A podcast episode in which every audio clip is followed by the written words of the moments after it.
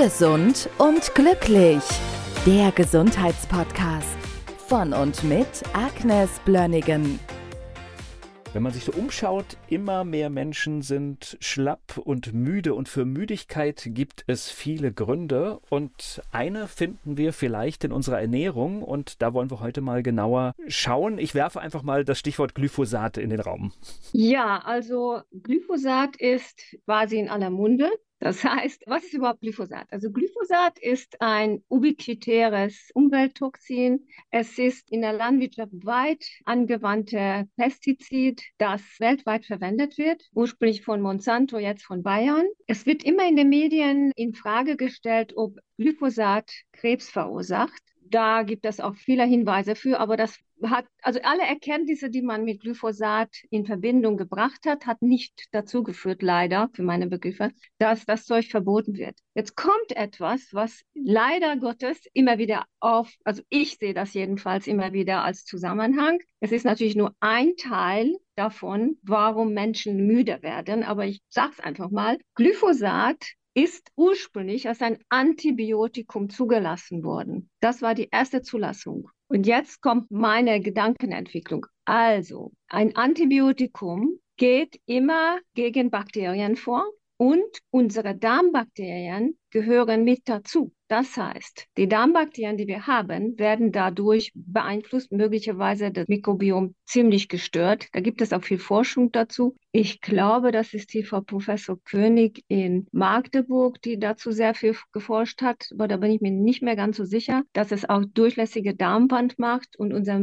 tatsächlich unser Mikrobiom zerstört. Jetzt kommt der weitere Gedankengang, unsere Mitochondrien die sind eigentlich ursprünglich auch Bakterien. Die haben sich in den mehrzelligen Lebewesen von vielen Millionen Jahren eingesiedelt, um Energie zu produzieren. Und immer wenn ich ein Antibiotikum einnehme oder mit einem antibiotischen Substanz wie zum Beispiel Glyphosat in Verbindung komme, nehmen meine Mitochondrien Schäden, weil es auch ein Bakterium ist. Das heißt, Glyphosat macht möglicherweise Krebs, weiß kein Mensch, zerstört ganz sicher oder stört das Mikrobiom und macht müde, weil es ursprünglich als ein Antibiotikum zugelassen wurde. Das ist der Urgrund dafür, warum das auch zu dieser Müdigkeit dazu beitragen kann. Ich finde das schon sehr bemerkenswert. Also möglicherweise lege ich da in falsch, aber wenn nicht, dann denke ich, ist es sehr wichtig, dass wir über diese Dinge bewusst werden. Und vielleicht gibt es auch irgendwann mal mehr Menschen, die sich dafür zusammentun, dass diese Gifte nicht so einfach nach dem Gießkannenprinzip überall an allen Parks und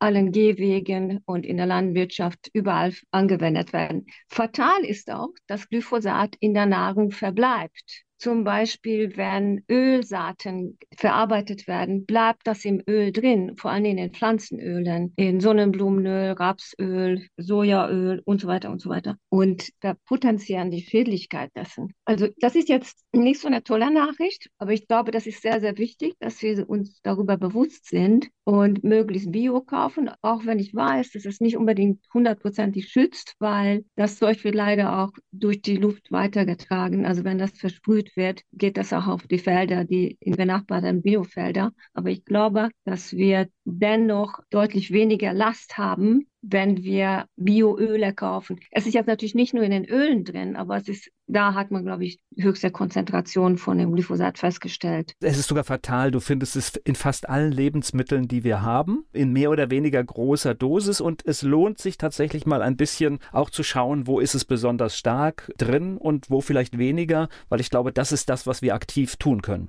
Meine Patienten fragen mich immer, was bleibt übrig, wenn wir mit der Therapie durch sind? Aus diesem Grunde sage ich den Patienten, es ist sehr wichtig, dass sie immer wieder Darmbakterien zu sich nehmen, physiologische Darmbakterienmischungen, wie von Allergosan das Omnibiotik 6 zum Beispiel. Also irgendein hochwertiges Präparat muss nicht vielleicht jeden Tag genommen werden, aber damit man wieder ein bisschen anfüttert von dem, was kaputt geht. Und es gibt ein Aminosäure, der ich sehr, sehr gerne immer wieder auch dazugebe, damit die Durchlässigkeit der Darmwand halbwegs wiederhergestellt wird. Also Glutamin und Omnibiotik 6 und Vitamin D vielleicht, das bleibt immer übrig. Also auch wenn der Mensch nichts Besonderes hat. Also es gibt so ein paar Sachen, die einfach durch die Umwelteinflüsse leider notwendig sind. So sehe ich das. Gesund und glücklich. der Gesundheitspodcast. Von und mit Agnes Blönnigan.